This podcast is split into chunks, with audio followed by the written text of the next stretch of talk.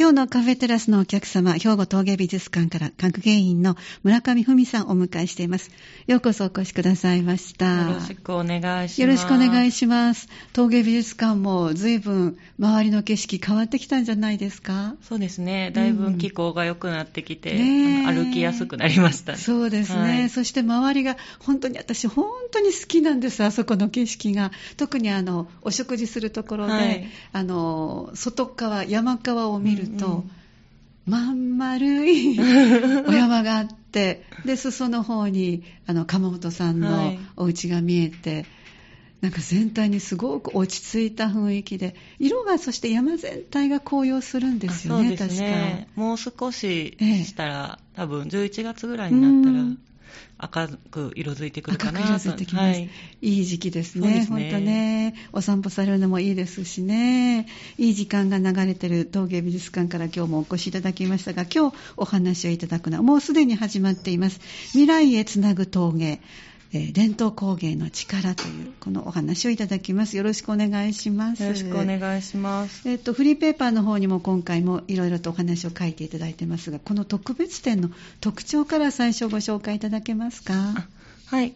とですね、本展はですね、あの日本工芸会っていうあの団体があって、毎年、はいあの日本伝統工芸展という公募展を開催している団体があるんですが、うんはい、その中の陶芸部会の活動が50周年を迎えたことを記念した展覧会になります。はい、あのいわゆる人間国宝と言われるような重要無形文化財保持者の作品をはじめとして、あの伝統礎として自身の作風を作り上げた注目の若手作家とか、えー、あと日本工芸会、陶芸部会の作家が中心にはなるんですが、それ以外の場で活躍する作家たちの,、の収作っていうのによって、その日本の伝統陶芸、伝統工芸の技と美を紹介するというような展覧会になっています。えー、あのいわゆるこう以前は陶芸イコール器っていうね、イメージがあったのが、はい、使うんではなくて、オブジェとしての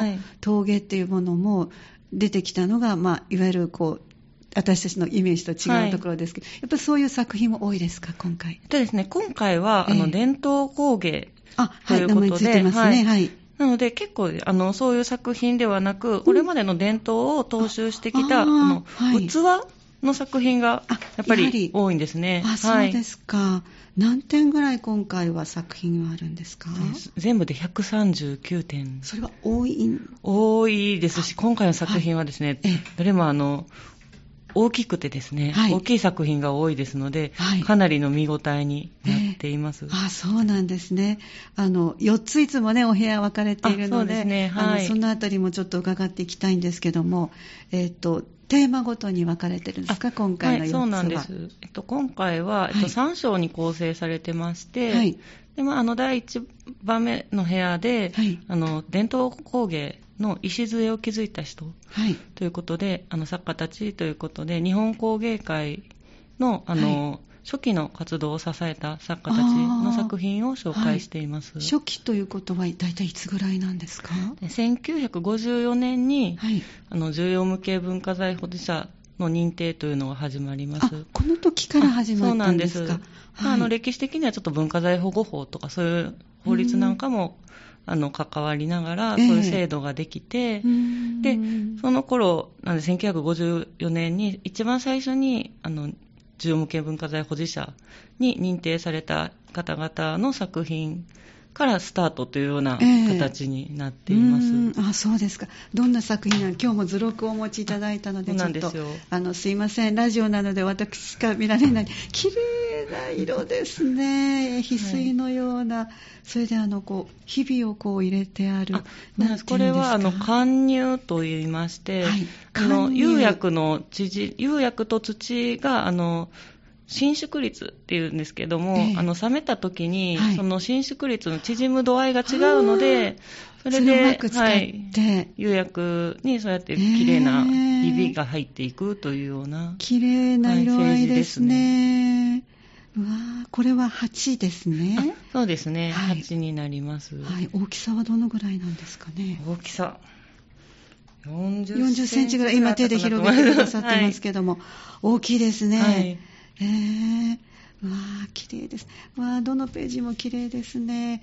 これが第一章のところの、その他はどんな作品がありますか、はいあとですね、あの、はい、まあ、1954年にあの認定されたっていうのは 5, 5名なんですけども、はい、その後続々とあの陶芸分野から、はい、はい、あの重要無形文化財保持者が輩出されていきまして、はいで今見ていただいているのが松井康生さんという作家の。これは展示されてなかったですかね、そうですね。あの当館でも松井康生展という展覧会、ね、そうですね。はい、されましたね。んですけれども、えー、あの技法としては練り上げというような、はい、練り上げ、はい、あの、はい、異なる色の土っていうのを組み合わせて模様を表すという技法にはなるんですが、あのパッと見いわゆる横にこう島が順番に出来上がっていくという、はいね、この土の色が全部あの絵絵ではなくてあの土が違う色をしている、ね、そうなんですね、見事な模様を土で表すことができているという綺麗ですね。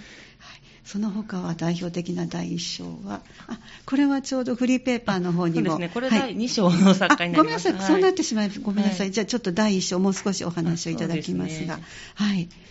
あとですね、あの、第1章で、あの、日本工芸会に所属していない作家っていうのも、あはい、あの、その当時に、やはりあの、伝統、伝統っていうところで、その日本の陶芸師っていうのに大きな影響を与えてきた作家っていうのを、えー、あの今回取り上げていて、うん、であの日本工芸会とあの相対するというような言い方もたまにされるんですが、はい、また別の団体で日展っていう、はい、あの団体があるんですね。すねはい、日展、はい、で今回はその日展の中の作家から、えー、あの板谷波山であったりとか、はい、六代清水六兵衛さんというような作家を紹介していまして、はい、であの特にですね板谷波山という作家はあの明治から大正時代とかにかけて、うん、あの陶芸家っていうのは職人から作家に変わっていくような、はいはい、時期になりますので、でまあそ、その時期を代表するあの個人作家としての先駆けとも言われるような作家っていうのが板谷ハザーになります、つまり自分でデザインして形も考えて、ね。はい、絵付けもしてということが作家さんであり、はい。ね、職人さんの場合はこう言われた形をこう作っていかれる、はい、ね、注文に応じてであったりとか分業体制。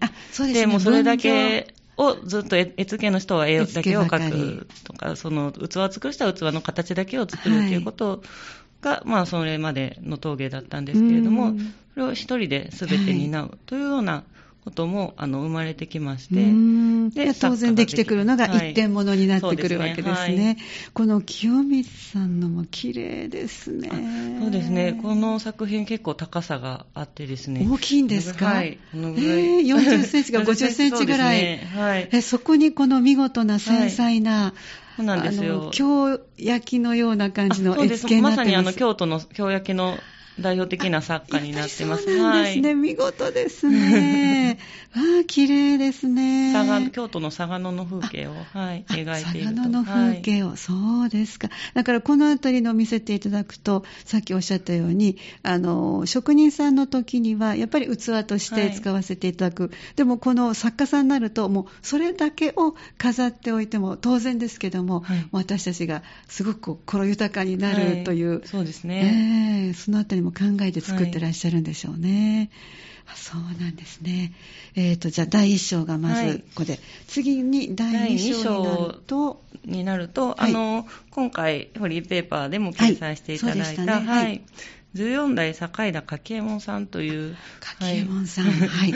この色が独特の。ご存知の、はい、あの、有名な、えー、あの、坂井田柿右衛門家というあのお家のえーと、佐賀県の有田で続く灯火の14代ですね。綺麗な色ですね。そうですね。であのこの作品はですね、はい、あの14代の父と祖父、はい、なので、えっと、12代と13代が江戸時代に、あの柿右衛門様式っていう様式が有田にあったんですけど、一、はい、回途絶えてしまうんですね。あそうなんですか、はい、でその特徴っていうのがこの乳白色の素地あのミルク色のそうですね、真っ白ではないですね、確かに。そうだでそれをあのお父様と祖父の12代が、あの再興されまして、えー、でさらにあの研究ずっと坂井家門家に残る釉薬釉薬、そしてあの色絵の具ですね、ねを研究を重ねて、このような美しい色絵を完成させたというような、ん。こちらもやっぱり家の伝統に基づいて、そうですずっと作りね続けてこられた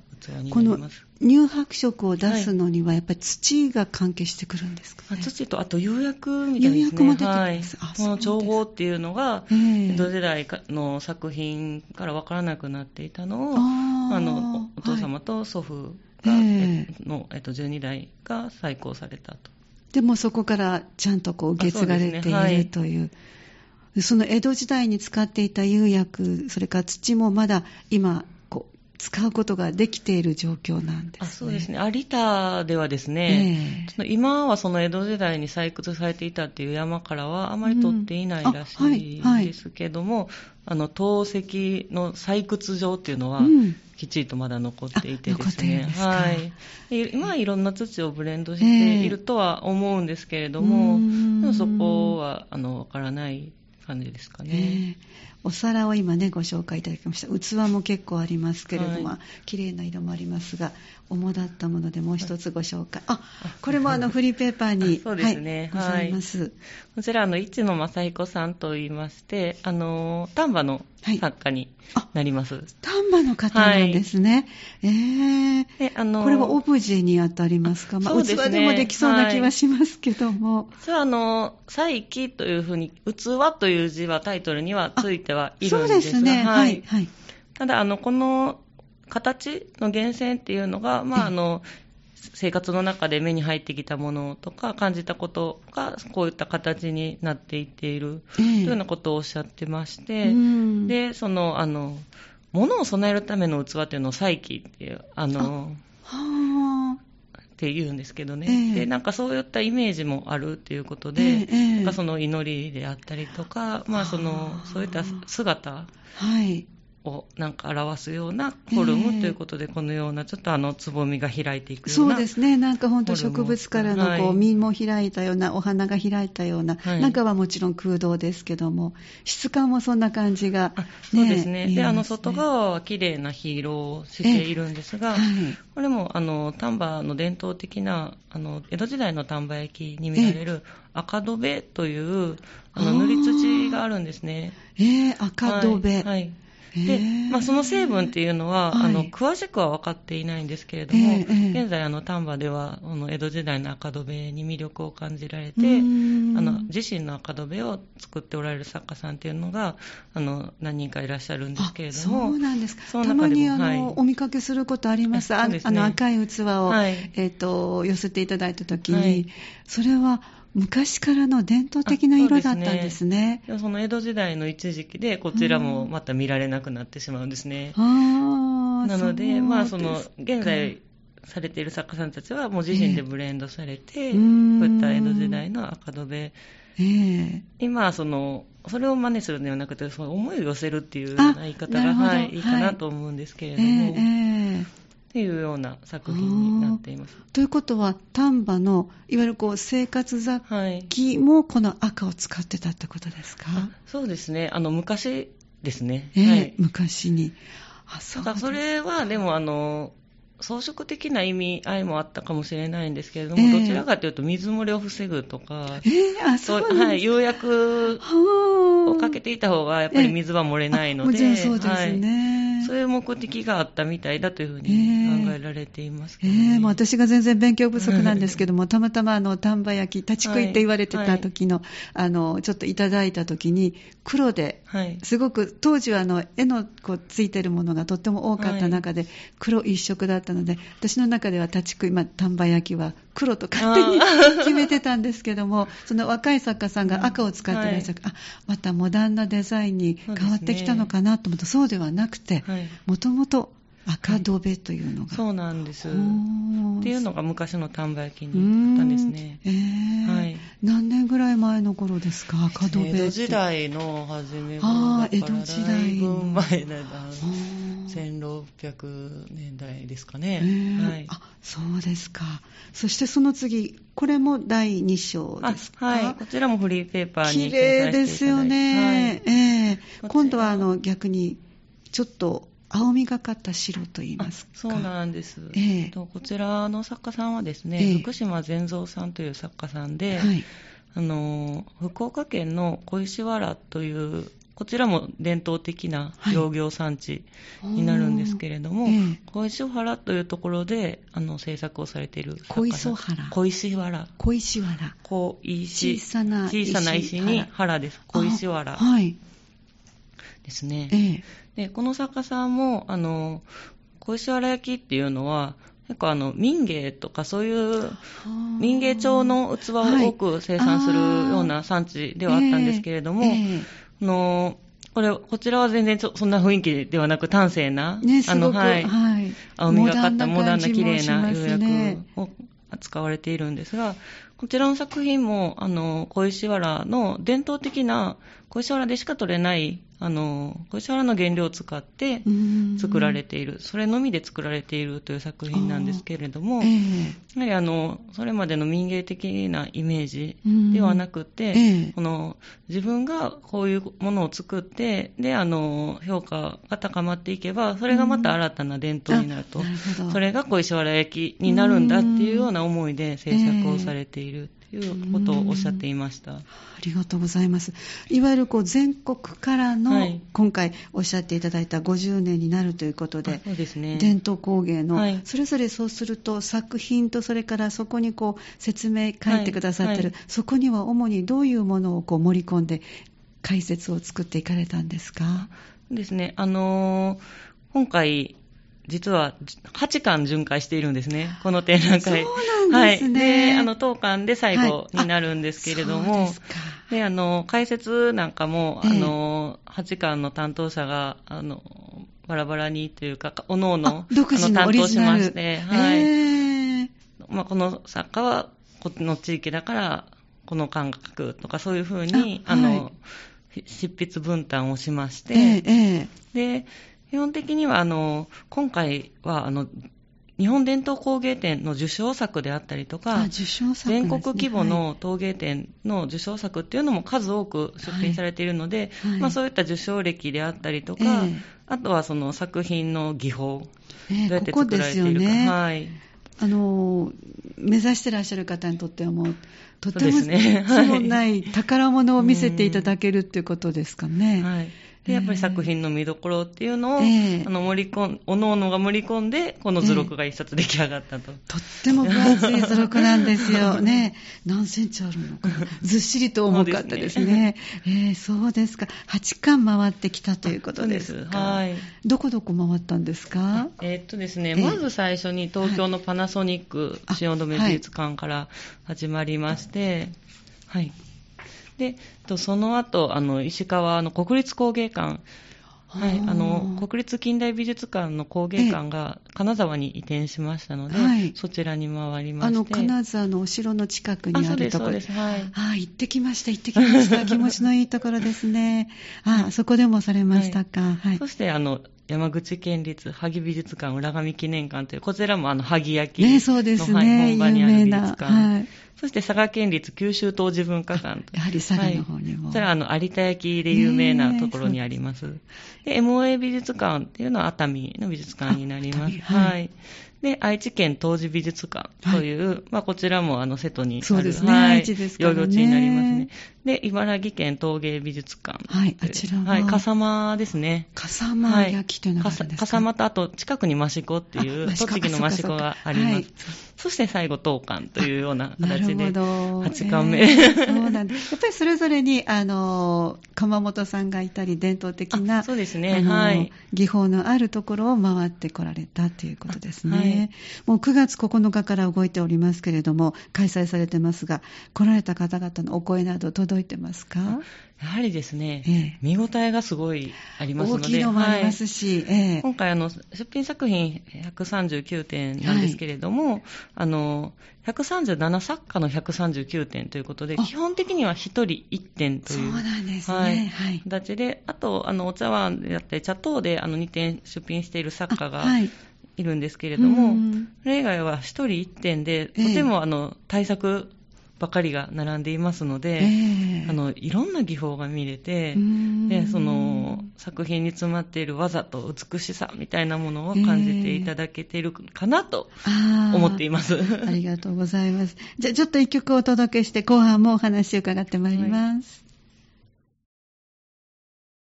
今日はカフェテラスお客様をお迎えしているのは陶芸美術館から学芸員の村上文さんです。後半もお付き合いよろしくお願いしよろます。しくお願いします。えー村上さんには現在開催中の特別展未来へつなぐ陶芸伝統工芸の力えーこの特別展についてお話を伺っておりますえーとにかくたくさんの方があの今回は作品を一人一点ということで139点のうち137人の作家さんがいらっしゃっていることで見応えがあるという、え3つ目のお部屋のお話もではここからご紹介いただきたいと思います。3つ目のお部屋はどんな感じなんですか、はい、えっと、3つ目のお部屋からが、あの、はい。章でいうと第3章第3章になってまして、はい。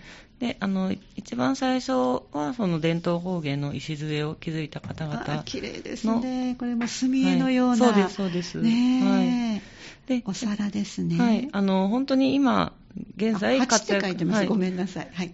今現在活躍していはいる作家たちの作品を、あの最後の章では紹介していまして、はい。あもう現在活躍されていらっしゃる皆さんを、であの今ご覧いただいているのは、は14代今泉今右衛門さんという作家になります。はい。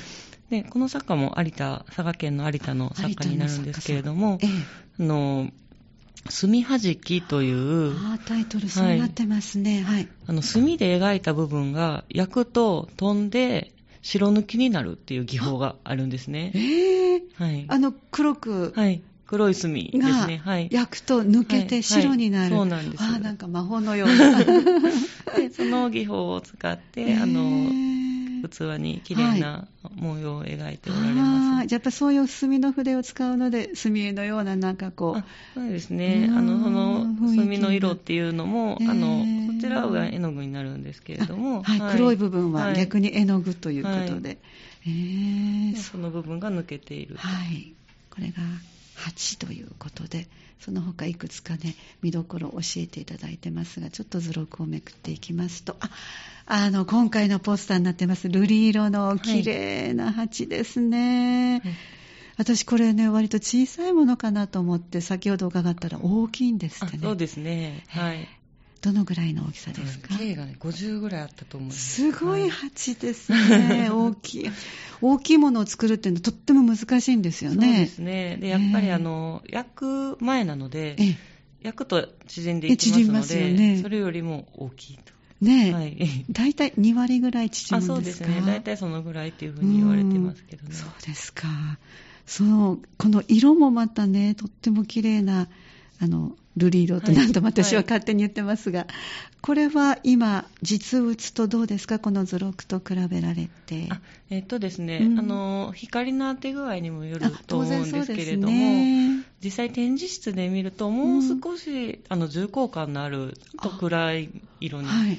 なってます。落ち着いた色に。はい、そうですね。そうですか。これも若い作家さん。あそうです。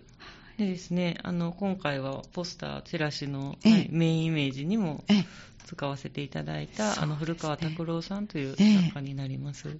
あの、後ほどご紹介いたしますが、この方も来られて、アーティストトークがあるということですからね。ねはい後ほど詳しく教えていただきたいと思います。もう少し3つ目のお部屋の作家さんのちょっと作品をご紹介ください。あはいはい。えーとこれはまた優しい綺麗な色ですねご覧いただいているのが、はい新里明夫さんという作家になりまして、あの、ホタルでっていう伝統的な、まあ、あの昔から陶磁器に用いられている技法があるんですけれども、ホタルでホタルで、透けるんですか、はい、器に穴を開けるんですね。あはい。中国の方に時々ありますね。はい。で器に穴を開けるんですけれども、うん。その穴にあの釉薬を入れ込んで、はい。であの透過性を持たせるというような技法なんですけれども、ええ。それがもうすっごい細かい穴が綺麗に開いているんですね。近くで見ると、はい。これ全部、あの、模様ではなくて、穴なんですね。すごい、どうやって開けたんだろう。釉薬を入れる前なんかは大丈夫なのかしら。っねて、はい、レースのようになってますからね。はい、そうなんですよ。やはりそういったあの伝統的な技法を用いながらも、ええあの新しく現代に即した表現をしていくっていうところで、えー、高く評価されている作家さんになります。ということは文字通りこのタイトル通り未来へつなぐ峠、そうですね、伝統工芸の力という、はい、力というのがこうカタカナになってるのが余計にこうイメージできる、ね、器になりますね。はいありがとうございます。えー、3つ目のお部屋の、あの、ちょっと主だったそれぞれの、えー、作品を、ラジオで本当にごめんなさい。なかなか私も表現が上手にできてないので、ぜひ皆さんお出かけいただきたいと思いますが、今お話しした、あの、見ていただくだけではなくて、いろいろこう、イベントなども、あの、それから合わせてセミナー出演されていらっしゃいますが、もう、あの、一つ終わったのがありますが、まだ間に合うので、ただもう一ぱいになってしまったのがありますね。記念トークセッションという、はい、あの、市野正彦さんと隠崎隆一さんと福島善三さんに、はい、あの、トークセッションをしていただくという、ええ、あの、イベントはですね、ええ、あの、定員に達してしまいまして、はい、もう募集を締め切らせていただきました。すごいたくさんのご応募あったそうですね。そうですね。